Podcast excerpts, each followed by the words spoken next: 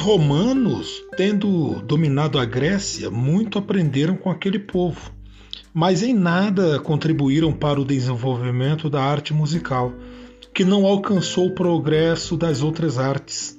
Já na era cristã, o imperador Nero, compositor e tocador de lira, deu impulso à música que tinha presença obrigatória nas festas de Roma, assim como na abertura das lutas dos gladiadores. Com o surgimento do cristianismo, a música foi novamente resgatada com fins mais elevados, seus seguidores adotaram os salmos e os cânticos dos hebreus.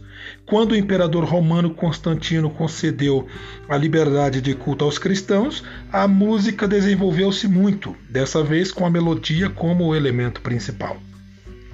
No princípio da Idade Média, a música estava ligada diretamente à Igreja, que de Roma dominava o mundo cristão os nobres guerreavam, os burgueses cuidavam dos seus negócios e os monges, dentro dos mosteiros, estudavam e copiavam as obras dos grandes mestres da antiguidade, conservando esse grande legado.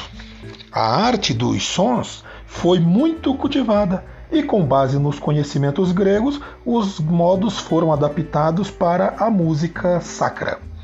Já no século VI, o Papa Gregório organizou o material colecionado por Santo Ambrósio, um dos monges que mais fizeram pela música, estabelecendo o que hoje chamamos de canto gregoriano.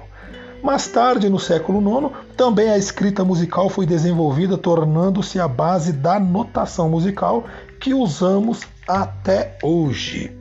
A partir do século XII, a música popular expandiu-se muito, com baladas, serenatas e lendas, principalmente sobre as cruzadas, que colocaram as nações da Europa em contato direto com a música do Oriente, popularizando o alaúde.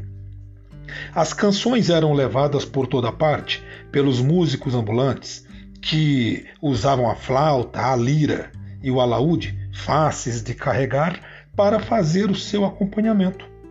No entanto, com o crescimento das cidades europeias, muita, muda muito a posição dos músicos viajantes, que vão se aproximando de príncipes e nobres, criando um ambiente fértil para a expansão de novas formas musicais.